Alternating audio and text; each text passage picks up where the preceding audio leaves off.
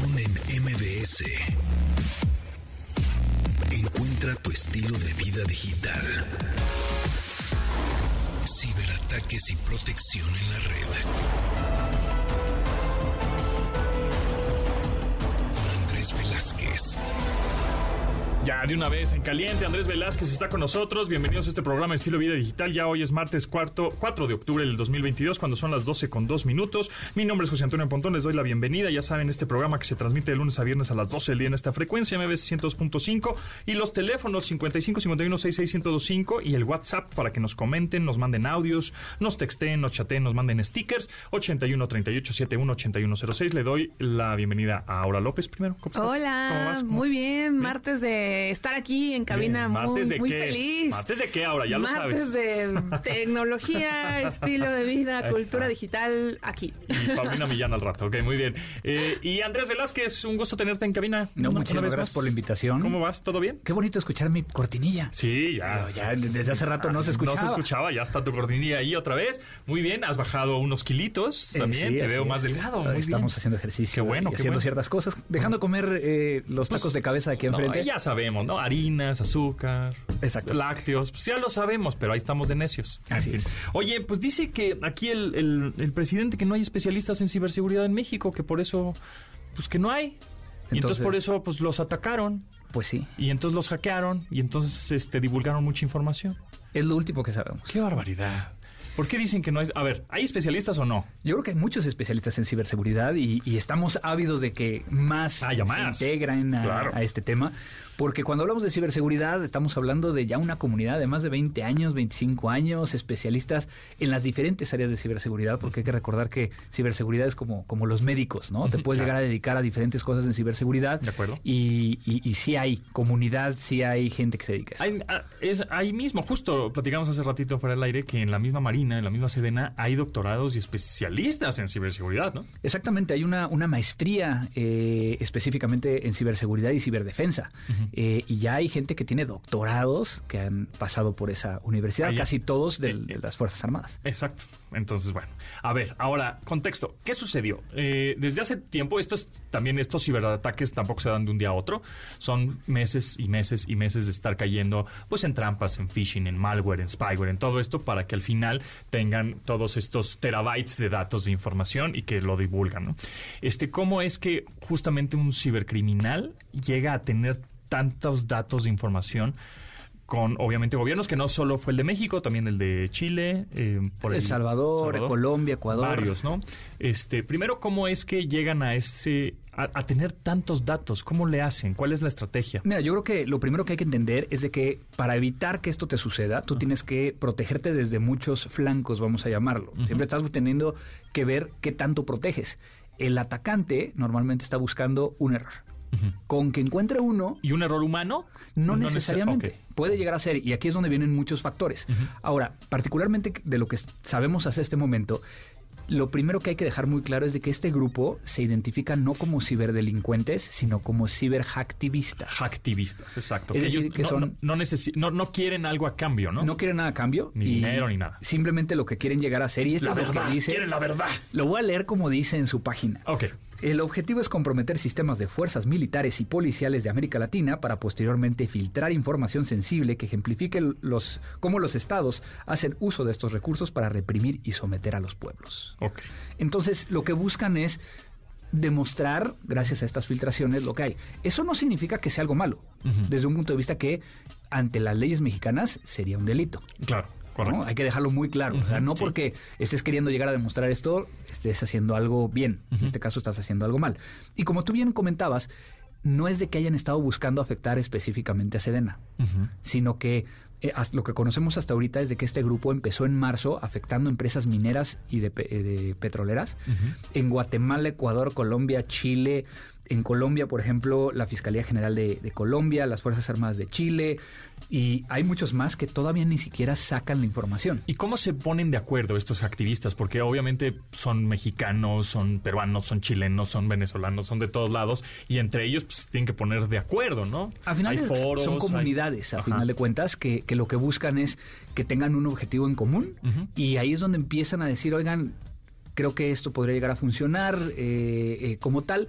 Obviamente sabemos y vuelvo a repetir muy claramente que están entre en, esa línea de que pues una cosa es de que te reúnas para, para platicar de algunos temas que te gustan y otro es de que efectivamente estés vulnerando mal llamado hackeando eh, a una infraestructura. Y tú como especialista, y como hay varios especialistas, y también internamente en, en Sedena y en gobiernos y en todos los gobiernos que hackearon, ¿no? Entre comillas, eh, ¿cómo esos gobiernos se pueden defender de estos ataques? A final de cuentas, eh, los gobiernos... Eh, y, aquí es donde ya viene toda una estructura. Podrían empezar desde una estrategia nacional de ciberseguridad, modelos de madurez para cada una de las instituciones, el tener a las personas correctas en los puestos correctos y con metodologías y guías correctas para prevenir que esto suceda. Sin embargo, eh, algo que sí hay que entender y lo hemos platicado, no hay nada 100% seguro. Sí, de acuerdo. Existe esa posibilidad. Siempre hay un. Pero entonces aquí es a lo mejor preguntarnos, ¿qué hizo Sedena? Que fueron varios hechos que no se dieron cuenta, inclusive no supieron cómo reaccionar, ¿no? Hasta cierto punto. Ha habido muchas versiones y yo sería muy cauteloso desde la perspectiva de, de he escuchado por ahí, es que no parcharon el sistema. Eh, puede ser, pero también puede ser que no, que haya sido una mezcla entre otros elementos que hayan dado a, esta fuga de información. Sin embargo, lo que sí se sabe es de que el grupo sí dijo, encontramos una vulnerabilidad en uno de los componentes del correo electrónico. Ah, ok. Y que fue así como pudimos llegar a sacar la información. Ah, ¿eso qué quiere decir? ¿Un phishing? No necesariamente. No, en este caso es una vulnerabilidad. O sea, sí es. Un error en el código del, ah. software. Y esa vulnerabilidad. O sea, sí es, un hackeo más sofisticado no es ingeniería social, o sea, sí. Mm, pues es que define sofisticado en estos casos. Bueno, sí, depende de tanto, pero sí fue algo igual un software o algunas líneas de programación o Exactamente. Algo, más técnico. Pues. Eh, técnicamente lo llamamos muchas veces exploit. Ah, un exploit es algo que explota ese, ese problema o esos códigos dentro del programa. Y con eso pudieron llegar a tener acceso. Y lo que sabemos hasta este momento es de que pudieran llegar a tener alrededor de 6 terabytes de información. Hay que recordar que el la peor fuga de información fue el caso de Panama Papers hace algunos años, que había sido 2.6 terabytes nada más. Y ahorita son 6, solo de México. Solo de México. O de todo la TAM. Solo de México. Y lo que sabemos ahorita es que para las Fuerzas Armadas de Chile tienen 400.000 correos, la Policía Nacional Civil de El Salvador 4 terabytes, las Fuerzas Militares de Colombia 275 gigabytes, las Fuerzas Armadas del Salvador 50 gigas, eh, en Perú tienen cerca de casi un tera. ¿Y cómo, cómo vamos a saber que es verdad? Porque van a ir saliendo pues este filtraciones y notas y es que dijo porque obviamente calificar 6 terabytes de información pues tienes que tener una persona o varias estamos hablando de big data sí no sí o un software que esté ahí este leyendo todas esas conversaciones textos imágenes lo que sea y entonces de pronto a mí se me va a ocurrir poner un tweet mira ya salió que fulano este hizo un fraude con sutano salió, este, eh, lo agarré de los, del hackeo. Puta, pues, ¿cómo sabemos si es verdad o no? Yo creo que ahí hay varias cosas que acabas de decir que son muy interesantes. La primera es, y, lo he estado compartiendo en mi Twitter, arroba cibercrimen, donde estamos en la punta del iceberg. Sí, sí. O sea, ha salido muy poca información de esos, de esos seis trabajos. Correcto. Segundo, hay una área de oportunidad muy importante para los criminales y que tenemos que tener cuidado. Si tú ahorita entras a redes sociales y encuentras de, mira, aquí encontramos que eh, Putin y lo que tú quieras, ¿no? Este, eh, fue arreglado el último campeonato de fútbol porque apareció en el, en el Guacamaya Leaks, no le den clic. Claro. No le den clic. Claro, claro, claro. Totalmente. Porque ahorita los, también los malos van a estar aprovechando este término para decir, a ver, ¿quieres saber más de lo que encontramos en Sí, dale clic aquí y a Toronja te supo, güey. Exactamente. Oye, yo una duda un poquito también más técnica. Eh, por ejemplo, en, nosotros como gente normal, usuario de a pie, justamente, ¿no? Que si WhatsApp está... no soy usuario No, tú, tú no, tú no. o sea, nosotros, me refería a nosotros. y los que nos escuchan. lo que nos escuchan. Por ejemplo, WhatsApp, ¿no? Que se supone que está cifrada la información información. En este caso, en donde se, se encuentra la vulnerabilidad y se sacan seis teras, ¿no se supondría que al, estar trabajando en una organización de este tipo tendrías que tener como la información encriptada? Eh, sí y no porque a final de cuentas eh, la información pudo haber estado encriptada, pero el método en el cual accedes a la información es este, este pedazo de software de correo electrónico. Entonces, con la vulnerabilidad ya pasaste esa, esa protección y puedes llegar a tener acceso a, la información. Mm. Es muy O interesante sea, no porque... importa si está encriptada. Si tú No tienes- o sea, entonces mi. WhatsApp, por decir algo, si alguien quisiera desencriptarlo, se supone que no se puede. ¿no? Deja utilizar una, una, una analogía bien interesante. Tu WhatsApp está cifrado, Ajá. pero si yo tengo acceso a tu teléfono físicamente Vale. y tengo tu código, Vale, Sí, ahí sí. Claro, ya. Sí. ese es Bye. el punto. Claro. Que, que obviamente el cifrado normalmente eh, se refiere al momento en que estás transmitiendo la información de un punto a otro y cuando lo tienes respaldado o almacenado, ya sea en Google Drive o en iCloud. Sí, pero si yo tengo, justo que acaba también de salir un nuevo Pegasus, ¿no? Eh, Como updated, ¿no? Más Siempre va a haber Pegasus y Sí. hay otros, otros Otras softwares cosas, que ajá. también utilizan la misma tecnología, Ajá. que cada vez son mucho más avanzadas, inclusive gracias a, a- a esta filtración de información, sabemos que eh, existe un nuevo Pegasus que es sin requerir una interacción del usuario. ¿Así de solito? Simplemente necesito tu número de teléfono. Bueno, no, no necesito, yo no Sí. lo hago, ¿eh? O sea, yo no estoy haciendo esas cosas. Claro. Pero alguien... Pensándolo. Necesitaría tu número de teléfono y diría, pues quiero llegar a, a ver qué, qué- qué encuentro ahí. Obviamente, este tipo de herramientas eh, sabemos que no se venden a cualquiera, que es únicamente a gobiernos, Son que deberían de ser utilizadas para, para detener criminales y demás, ¿no? Que, Solo con un número de teléfono. Sí. O sea, solo no me va a llegar una cosa de verificación de 20 pasos de... Ya, o sea, es como... o, el, o el mensajito de, te ofrezco ahora que trabajes en esta empresa. Ah, sí, ¿qué tal ese mensajito? Ese es falso, amigos y amigas. Si lo están escuchando y les llega ese mensaje Ah, sí, de... aguas. El señor este, Zuckerberg lo Amazon, invita ¿no? a ganar 10 mil pesos al día. Dale, Sí, dale clic, clic es aquí. falso. Me acaba de pasar justo eh, en Instagram, me llegó un mensaje que decía sobre la verificación de la palomita azul y me decía, hola, por fin te ganaste tu badge. Eh, pero se veía todo como muy real y yo decía, de repente me meto, dale clic aquí, yo, no le doy clic, y me meto a la cuenta y está privada y decía, somos la cuenta oficial de Meta y de nos... Y yo decía... Ok, esto suena muy raro. Y pues Sí. nada, no, no hice nada, pero casi, si lo hubiera hecho, hubiera perdido mi cuenta. Aguas, aguas. Andrés Velázquez, ¿en dónde te seguimos? Arroba cibercrimen me encuentran en todas las redes sociales. Ahí está, para más información acerca de ciberseguridad, consejos, sugerencias y preguntas. Ahí está, arroba cibercrimen. Gracias, Andrés. Nos Muchísimas estamos gracias. escuchando pronto. Un gusto. Órale. Vivo con el pánico, con el miedo constante de que se me acerque un reggaetonero y me diga, oye, ya tú sabes, y que yo no sepa. Continuamos después del corte con Pontón en MBS. Estamos de regreso con Pontón en MBS. Increíble, ¿eh, Aura? Increíble. O sea, el primer acorde y luego inmediatamente ahora. Sí, sí sé.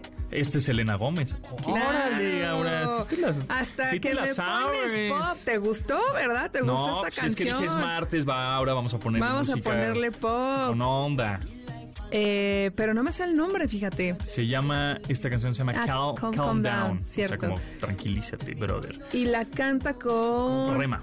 Con Rema, sí, Rema y sí, Selena sí. Gómez, exactamente. Sí, está buena esta canción. Fíjate que al principio yo soy muy popera, también me gusta lo alternativo, un poquito de el reggaetón, ya sabes que también ando ahorita enchulada con eso.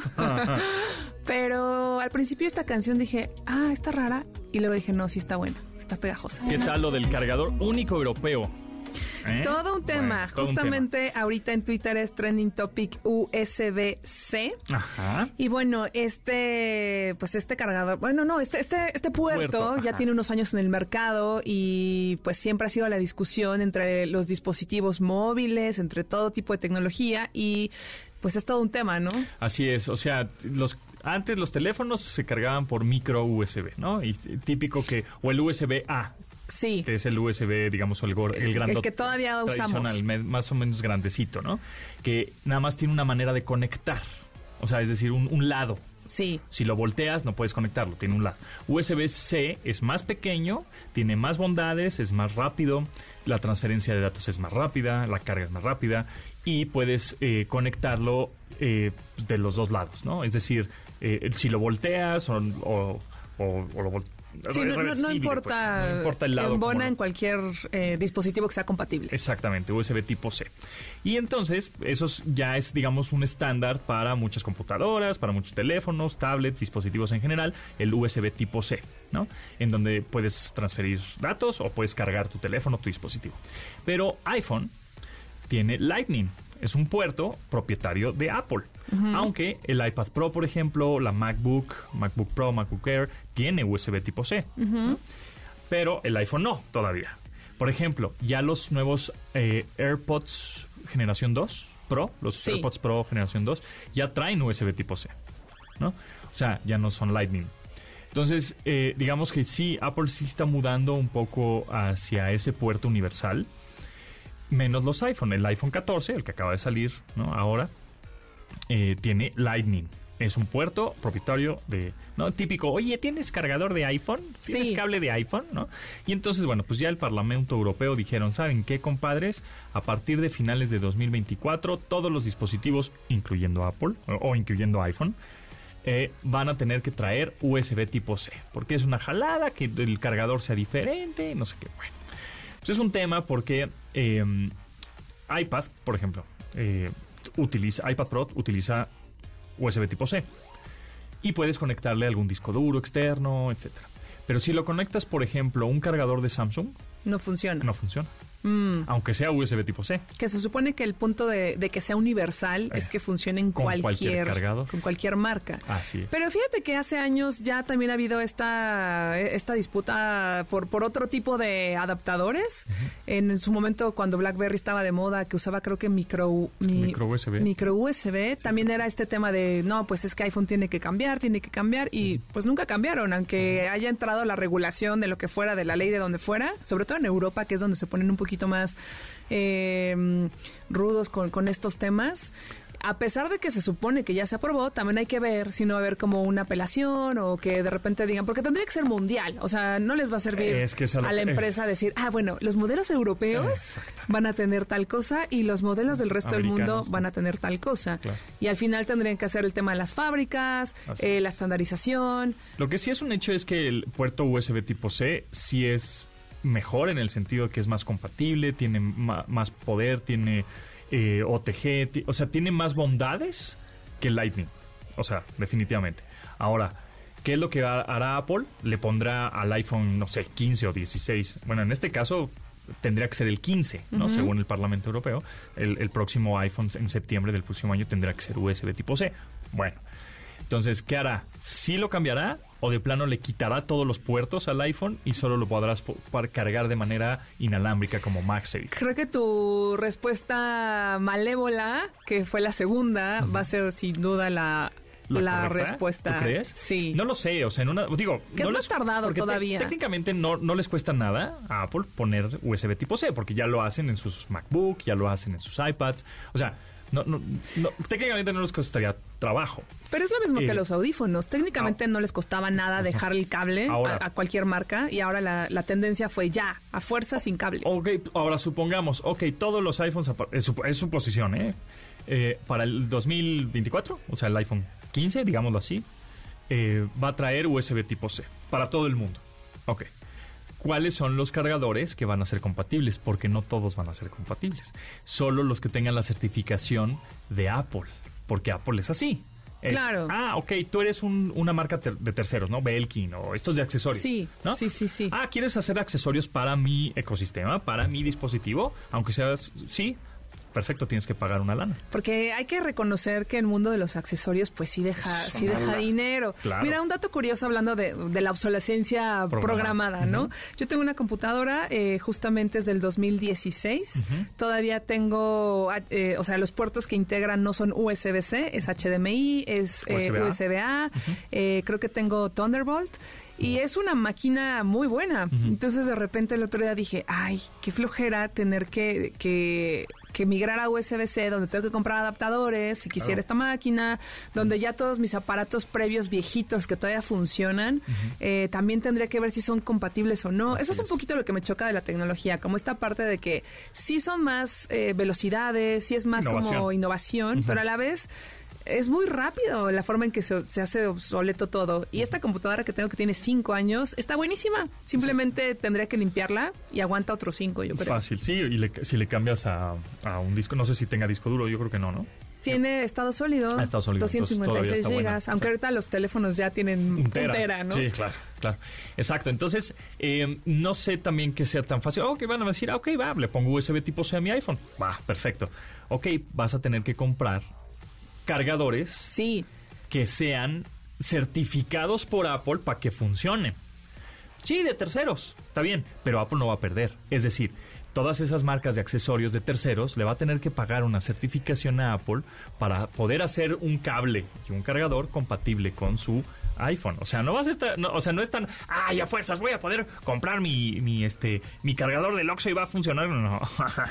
Y, y también lo que te creo. quería decir en el caso de la computadora es que también tendrían que dejar un stock muy grande, que eso sí pasaría por un tiempo sobre los otros cargadores, los Lightning, Ajá. de toda la gente Claro. que ya Eh, que ya tiene, que son millones de unidades. Por supuesto. en el caso de mi computadora ya no hacen el, El cargador. cargador. Entonces yo un día, como mi gato muerde todos los cables, pues un día compré otro por si algún día mi Falla. gato mordía el cable. Y el otro día dije, ay, este cargador ya no lo hacen. O sea, tendría que o comprar un adaptador que no sé si exista, porque la máquina es buena, o cuidar, pues, Mucho este que está ahí guardado, porque... Claro. Pa' que Sí, me aguante. Entonces, eso, eso va a pasar. O sea, ponte tú que sea así USB tipo C y es lo que pasa con el iPad Pro. O sea, tú le pones un cargador que no está certificado por Apple, aunque sea USB tipo C, mm, mm, no puedes cargarlo. O sea, no, no, no funciona. Entonces, híjole, se viene un temazo acerca de eso, porque además Apple ya tiene USB-C y ya tiene cargadores. La pregunta es, ¿por qué no han querido migrar? Es nada más es cambiarle el puerto al iPhone. Está bien, cámbiaselo. Yo creo que técnicamente no está difícil. Cámbiaselo. Pero no va a ser de, ah, perfecto. O sea, el, el objetivo que tiene el Parlamento Europeo y, bueno, en general es, ah, qué bien. Todos mis cargadores que tengo ahí en mi cajón Claro. ahora van a ser compatibles con el nuevo iPhone que... ajá. Sí, en realidad va a ser como, bueno, nos ahorramos. Bueno, está bien, soy Apple, soy el señor Apple. Ok, ya, me cambio, ya. Ah, sí, me cambio, Pero claro. ¿qué crees? Como bien dices, claro. pero son los de mi marca y son los que yo digo que van a usar esta estandarización Claro, y bye. Entonces, así, así va a pasar. Y a eso lo va a decir, ok, sí, tú como otra marca de accesorios la puedes crear un cargador, que- porque eso pasa, o sea, Ugreen, este, Belkin, o sea, todas esas marcas que son de accesorios, dicen, sí, perfecto, puedes hacer accesorios para mi marca, no tengo problema para Apple, claro, por supuesto, nada más que vas a tener que pagar una certificación. Pero ¿sabes qué es lo más feo en el mundo? la- yo aquí quejándome del mundo de la tecnología, que me encanta, pero a la vez esta parte de Tener que saber de cables. O sea, es como tú eres Sí. un usuario normal que va a la tienda y quiere un cable. Sí. O sea, no te pones a pensar que si la velocidad de los datos, que si la transferencia, que si es, Es- compatible va a ser con, más confuso, ¿eh? con 4K, que si, o sea, es como, quiero un cable. Porque además hay de cables a cables, aunque tengan Sí, el mismo que si el puerto, macho, que si la hembra, que si el- Ajá, o la, la misma, la misma terminación, el mismo extremo. Ajá. Ah, este es USB tipo C, sí.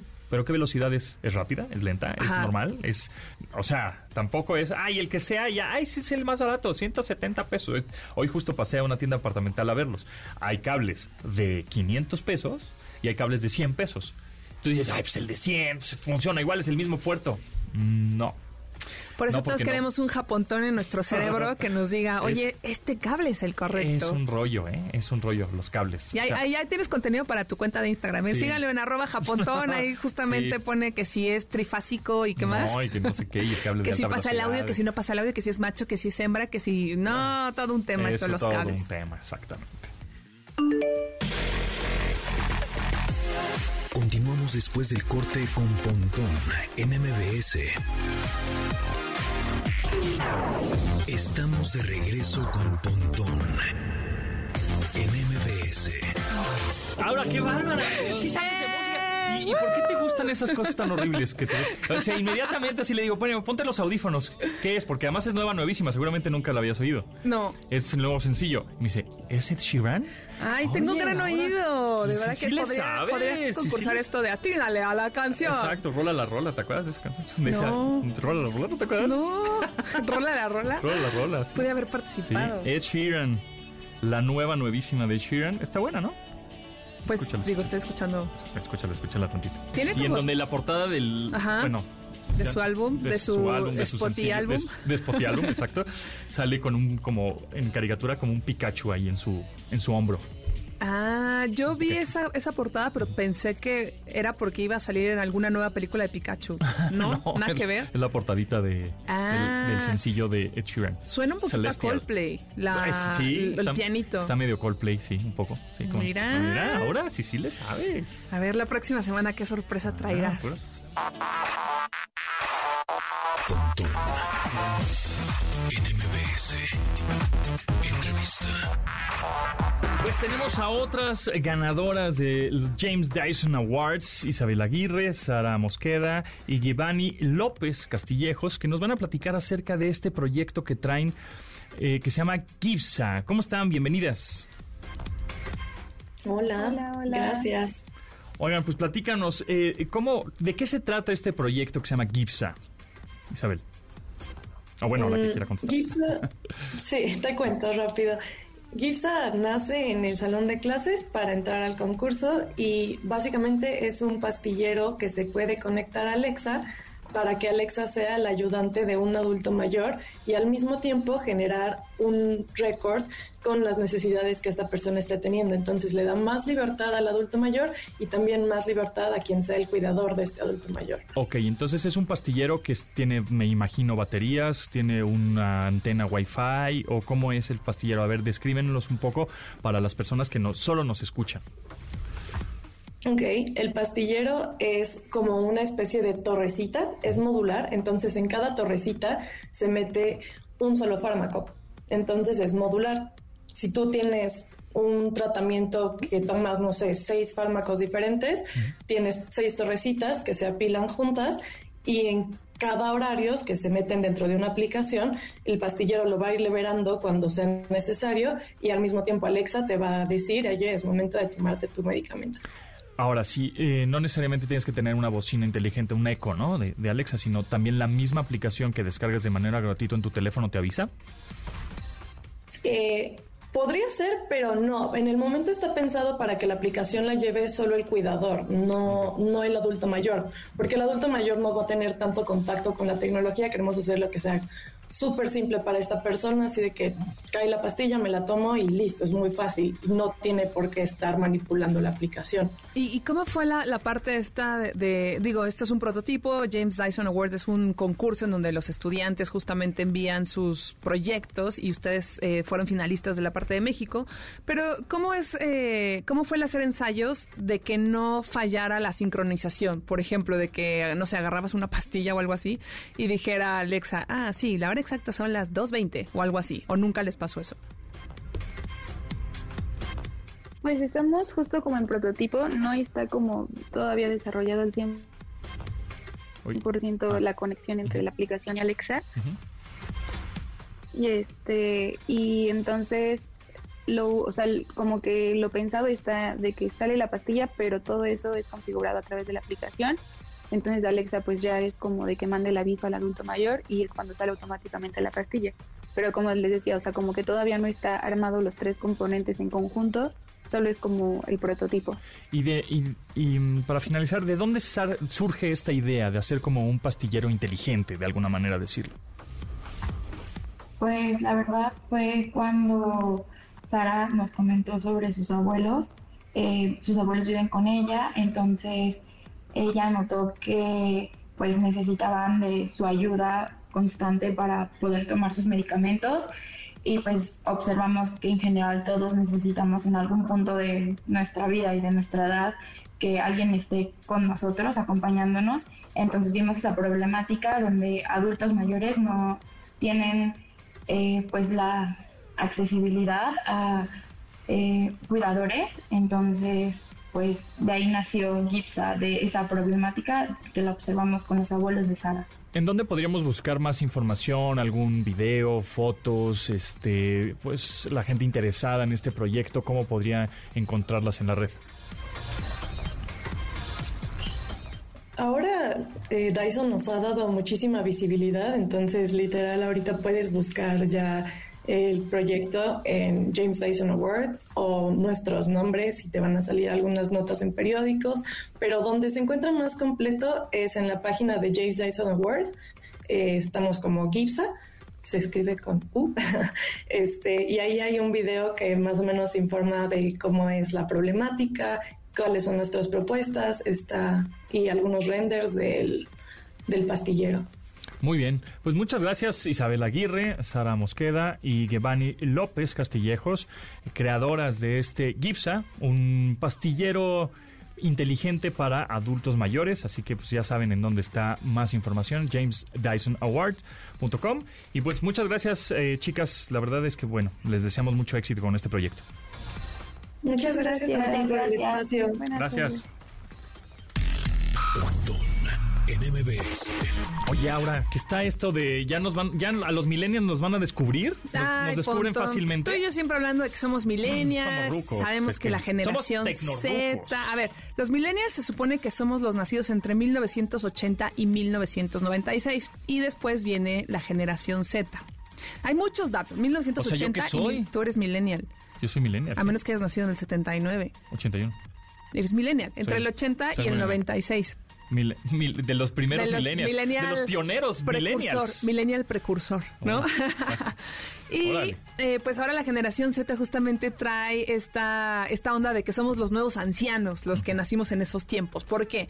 Porque en TikTok, obviamente, como ya es TikTok, como no- cuando nosotros empezamos a, us- a usar Facebook, que nadie usaba Facebook, y de repente después ya eh, teníamos a celebridades de, de todos lados hablando de que era Facebook y no sé qué, y los abuelos ya estaban usando Facebook, decíamos, ay, qué aburrido, ya todo el mundo está en Facebook, vámonos Ajá. a otro lado. Sí. Ahora la generación Z, pues TikTok era su espacio, todavía sigue siendo, pero bueno, eh, muchos consideran que ya está invadido por gente vieja como nosotros, o sea, que, que oh, aclaro que no somos viejos, somos somos jóvenes y si Somos son más jóvenes. grandes que nosotros también son Todavía jóvenes, tenemos jóvenes en eh, espíritu. energía y vitalidad. Claro.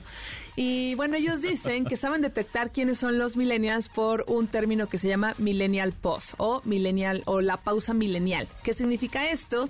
Que si tú entras a TikTok y buscas hashtag eh, millennial pause o pausa millennial, lo que sucede es que se dan cuenta que eres millennial porque cuando grabas un video te esperas un segundo a decir hola o vean o miren, o sea, te O sea, no esperas lo- un segundo no a lo, tomar. in- no lo haces inmediato. No lo haces inmediato. Hola, ¿cómo están? No sé qué. No. Sino es uno y empiezas. Hola, ¿cómo están? Ajá. Bienvenidos a no sé qué. Entonces, hay una nota muy O sea, buena. con eso, con ese segundito ya te dan cuenta que eres un ruco. Ya, con ese segundito ya se dan cuenta que eres una persona mayor.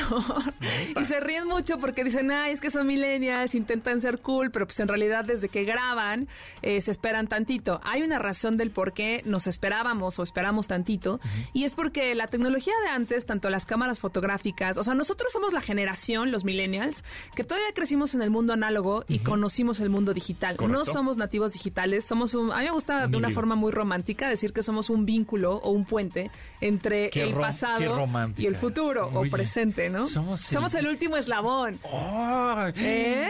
A- nada de apries- eh, que- nos valoren. Que nos valoren, estos Claro. muchachitos. Claro. Y bueno, pues lo que sucede es que al final nosotros, pues crecimos con, con las cámaras análogas, después las digitales. Nosotros no crecimos con los smartphones, No. llegaron en el 2007. No Correcto. tiene tanto en realidad, como unos 15 años. Ujú, ¿Cuántos? 15 años, sí. Como 16, ¿no? Algo así. 15, no, 15. menos. Sí, bueno, eh, antes de iPhone estaba BlackBerry. Sí, unos Palm, 14 ¿no? años, pero, no había aplicaciones móviles, No. no. había WhatsApp, no había toda esta... no había Android, no había YouTube. esta intensidad que vivimos en estos tiempos, ¿no?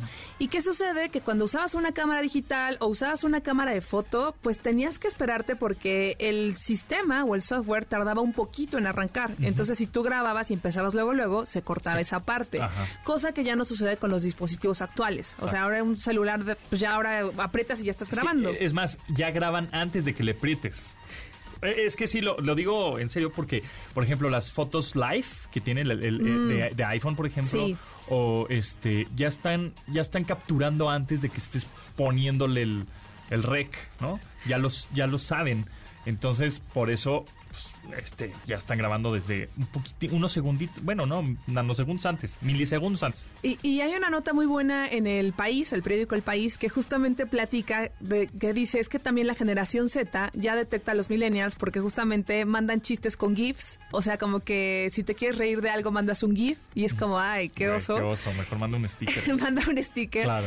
Y además, eh, la parte en la que cuando escribes por WhatsApp, eh, todavía te sale, WhatsApp te notifica cuando estás en línea o cuando estás estás escribiendo. Correcto. Cuando alguien escribe un mensaje, dice escribiendo. Correcto. Entonces la generación Z dice como, ¿qué onda? Me están haciendo una carta porque cada que me van a escribir sale el tiempo escribiendo, escribiendo y nos envía el mensaje. Correcto. Que ahí la realidad y en mi defensa sí es, porque yo he escrito mal por WhatsApp, que sí necesitamos recobrar un poquito las- la puntuación, los acentos, Sí. las comas, Sí. incluso por cuestiones de desconfianza. El otro día me pasó que alguien me escribió y yo dije, esto es falso. O sea, fue así de, hola Aura, este, queremos que vengas al evento hoy, tenemos una hora para hablar, Y yo dije, ¿quién ¿quién es esta persona? Yo ya la iba a ba- balconear en redes como haciendo yo un análisis extenso de por qué era falso ese mensaje. Chequen esto, me mandó tal liga, no sé qué. Y era real. Simplemente la persona no usó puntuación. Que nosotros, los, los, los, los generaciones más antiguas, pues sí basamos formas de cómo detectar fraudes, ¿no? Pues Claro. es- escribes bien, no hay, no hay mala ortografía, etcétera, ¿no? Sí, es que eso se tiene que... pues, Unificar. No, sí, y cuidar, decir, quieres hacer un mensaje formal, una invitación formal, pues debes de cuidar todo esas, eh, ese protocolo, ¿no? De ortografía y de puntuación y de todo, porque si no es... ¿Qué onda? Pues este güey, ¿qué le pasa, no? ¿Por qué me están mandando un mensaje así? Lo, es sospechoso. Así que como dato curioso, incluso famosas como Taylor Swift, que es amada por muchos en el mundo del pop, ellos también, la generación Z dijo, ay, esta Taylor Swift es millennial, qué, qué lindo. Pues, Y gracias a nosotros que somos el vínculo entre lo análogo y lo digital, como bien lo dices, y muy romántico, pues también somos el vínculo de saber, "Mm, me está engañando. O sea, todavía tenemos ese feeling de, Sí. "Mm, eso está desconfianza, mm, voy a sospechar, mm, ¿no?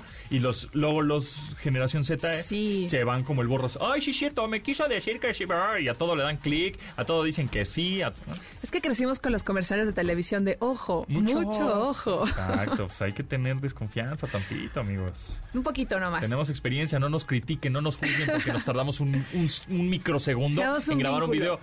Porque nosotros también tenemos experiencia. Aguas. Pregúntenos, pregúntenos. ¡Vecino! ¡Le baja la música! ¡Voy a hacer un TikTok! ¡Porfa! Continuamos después del corte con Pontón en MBS. Estamos de regreso con Pontón en MBS.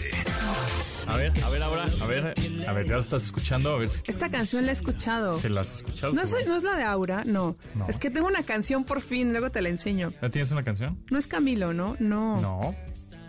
Ay, eso- es- es- me- mira, me sorprende. ¿Ya ves? Ya ves que tengo razón ahora, que las cosas bien hechas, te- te- sabes perfectamente quiénes son. Y este que en teoría tendrías que haberlo adivinado en un microsegundo. Alejandro Ro, ¿No? Rao. ¿No?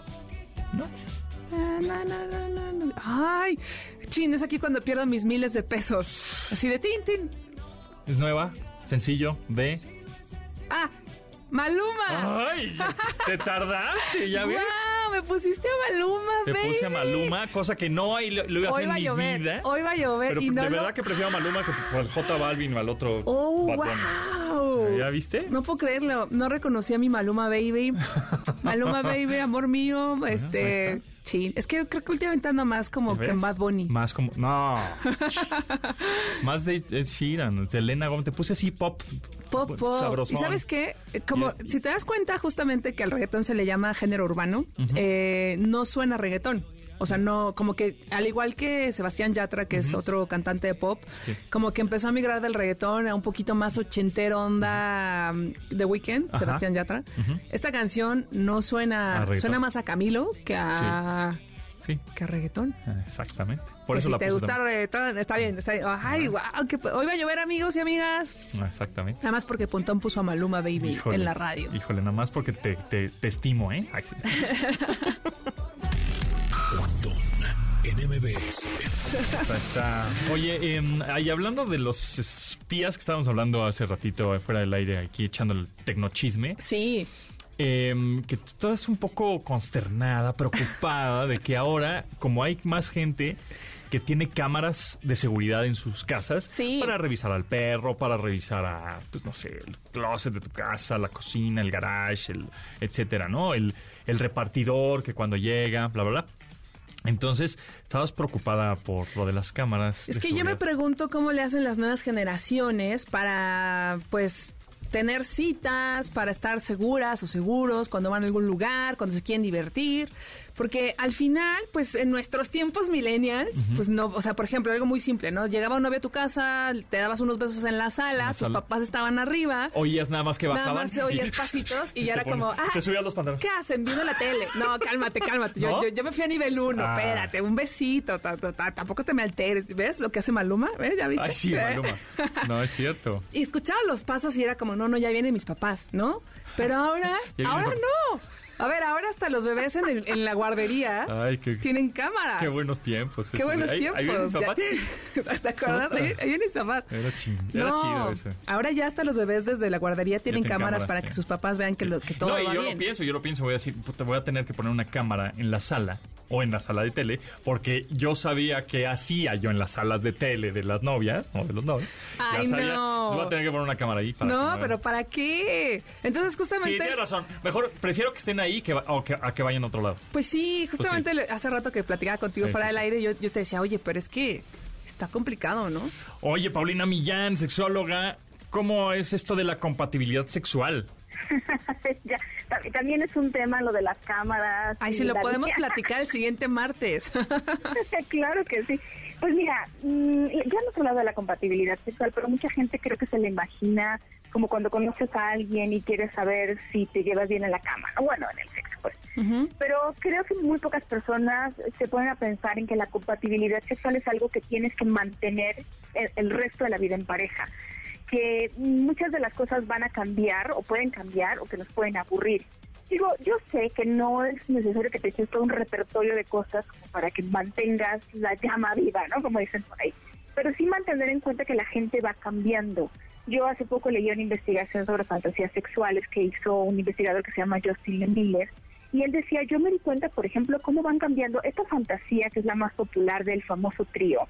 Pues tiene como un pico así, más gente en sus 30 y 40 quiere cumplir esa fantasía que la gente no puede. Y por ejemplo, todas las fantasías que tienen que ver con atarte y vendarte los ojos y como un poco de dominación, es mucho más común como entre adultos jóvenes y conforme va pasando el tiempo, eh, pues ya, ¿no? La gente como de 60 ya no la tiene tan con tanta frecuencia como la gente de 20, por ejemplo, ¿no?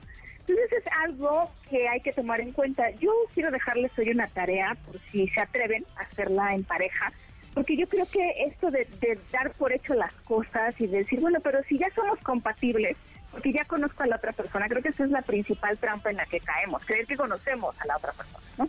Háganse un dibujito del cuerpo de la otra persona, no tiene que ser, o sea, como una silueta, puede ser también una de estas figuras de palitos, ¿no?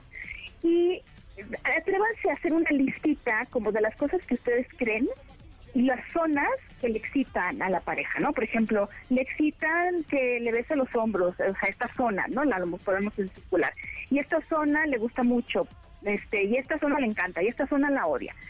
Cada quien por su lado de la otra persona. Y después comparar y se van a llevar buenísimas sorpresas, porque a lo mejor, y eso yo lo veo mucho en las parejas, es como, ay, es que yo te hacía cuchi cuchi en este, el muslo porque yo pensé, siempre he pensado que es lo que más te gusta y la otra persona no me gusta y no solo a veces no me gusta, sino que lo odio. Yo creo que eso es algo que podríamos dejar de tarea el día de hoy para que para que en la noche, si quieren, ¿no? llegando a su casa, ya cuando estén más tranquilos después de actividades, si les toca estar tranquilos en la noche, Me ha pasado, ¿eh? pues no son O sea, su mundo. me ha pasado pues de, ya de que llegas así toda, y haces algo nuevo y, guácala, y ya se muere, se muere. Se mató en la noche porque la cajeteaste. La emoción. Sí. Pero si ya, llega- si ya llegamos con nuestra hojita y nuestro dibujo, ya está. Cuando, cuando dijiste lo del dibujo me dio un poco de risa. Un manual, pues sí. Pero ¿sabes qué, Pau? Nada más, nada más para aclarar a la gente eh, que los hombres eh, heterosexuales se sientan también con la libertad de su pareja de, de hacer el dibujo, porque luego hubo tiempo en que las mujeres, como yo, luego estábamos medio traumadas de, ay, me dibujaste así, me hiciste esto, entonces estoy panzón. Ah, o Eso- sea, esas me cosas. ves. Ajá. O sea, así me entonces ves. hay que quitarnos esas ideas para que sea una cosa Sí, divertida. Una figura de palito. O sea, sí, en realidad palitos, sí. estamos marcando como un mapa de las zonas erógenas. Sea, ¿Tú crees sí. que tú puedes adivinar las zonas erógenas de tu pareja? Porque el- antes de empezar a decir, bueno, para reavivar la chispa, vamos a hacer quién sabe qué tanta cosa. No, primero checa que lo que ya sabes realmente sea cierto o lo que tú crees que sabes sea cierto también para tu pareja. Oye, ya si me dices, sí. no, si lo domino y la otra persona domina, bueno, ya pasamos a la siguiente parte. Se me acaba de ocurrir un juego más, un nivel más, Pau. Que de repente le digas como, jugamos esto, tenemos cada quien nuestro mapa y le digas, bueno, pero vamos a adivinar. Entonces premio o castigo si adivinas. Y entonces si adivinas... No, ya- yo ya estoy lista, me encanta Órale, la tarea. ya, ahora sí, muy creativa. muy- Y mira, yo agrego algo. Me encanta la tarea. Cuando veo, cuando veo que puede ser algo así como medio, ¿no? Qué nervios. Al final, después de terminar de enlistar estas zonas erógenas y no erógenas, pongan tres razones por las cuales ustedes creen que su pareja es buen amante. O sea, ¿qué hace que esta persona con la que están sea buen amante? Porque así si nos equivocamos, ya podemos por lo menos, sé, como atenuar el asunto, ¿no? De, oye, ¿cómo que no sabías que a mí me gusta o pensaste que me gusta? Bueno, pero ya, o sea, la, la idea es que es un ejercicio en tono positivo, a eso me refiero. Sí, sí, totalmente. Muy bien. Pues ahí está. ¿En dónde te podemos seguir, Paulina Millán? Pues yo estoy en Instagram como Sex Paulina Millán, en Twitter y Facebook como Sex Paul Millán, y ahí les doy algunos tips también para la compatibilidad sexual, por supuesto. Buenazo. Muchas gracias, Paulina. Hasta luego. Bye, bye, bye. Y bueno, ¿cómo ves que ya se pueden, bueno, no, no, no todos, pero va a pasar, eh, que se puedan editar tweets? El tan, la tan querida... Función solicitada. Ajá, ya queríamos todos los tuiteros que se pudieran editar tweets, es, de- es decir, pues, Sí. ¿no? un typo o algo así, ya lo puedes hacer. Ahorita lo tuiteó eh, una persona que trabaja en Twitter, eh, que se llama Lesuket, le, le pueden, lo pueden seguir, arroba Lesuket, y dice, I edited this tweet, ¿no? Puedes traducirlo. Y lo más interesante es que cuando ves ese tweet que está editado, al lado de la hora que fue tuiteado, que aquí pone 17, hace 17 horas, pone un, un como lapicito, un icono de un lápiz, ¿no? Como diciendo, ah, ese fue ese tweet fue editado. Y después, a la hora de dar clic o, o presionar el tweet, te aparece última edición, en este caso 7:32 pm del 3 de octubre. Y presionas o, o das clic a ese hipervínculo, ese link, digamos, y te aparece el historial de todas las versiones que fueron editadas. O sea, no te borra el original. Eso está bien. Habría ¿No? que ver si, si quieres borrar una vez No, no se editado, te- se borraría todo, ¿no? Sí, no se puede. Ya, Sí, mejor pregunté. borras el tweet. Ya, ya le pregunté a, a Ah. Patrick en WhatsApp ahorita. Me dijo que no se puede, ¿no? Y, ent- y, y también me dijo ahorita que este que el, esta función ahorita está para Twitter Blue. ¿no? Ah, que son las empresas, Son las ¿no? empresas y son la gente que paga, etcétera. Pero eh, creo que cree que no debe tardar en llegar a México. Muy bien. Gracias, Aura. ¿Dónde te seguimos? Arroba AuraV Instagram, arroba Aura-bajo en Twitter. Muy bien. Bueno, pues muchas gracias. Nos escuchamos mañana a las 12 del día en esta frecuencia, NBS 102.5. Gracias a Yanin, Memo, Luis, Itzel, Marcos, Beto y Tamara en la producción de este programa. Se quedan con Manuel López San Martín. Mi nombre es José Antonio Pontón y también me pueden seguir en arroba japontón ahí en redes sociales. Gracias. Bye. Pintamos toda la casa y sin dejar caer una sola gota de pintura que no sea. ¿Qué es eso?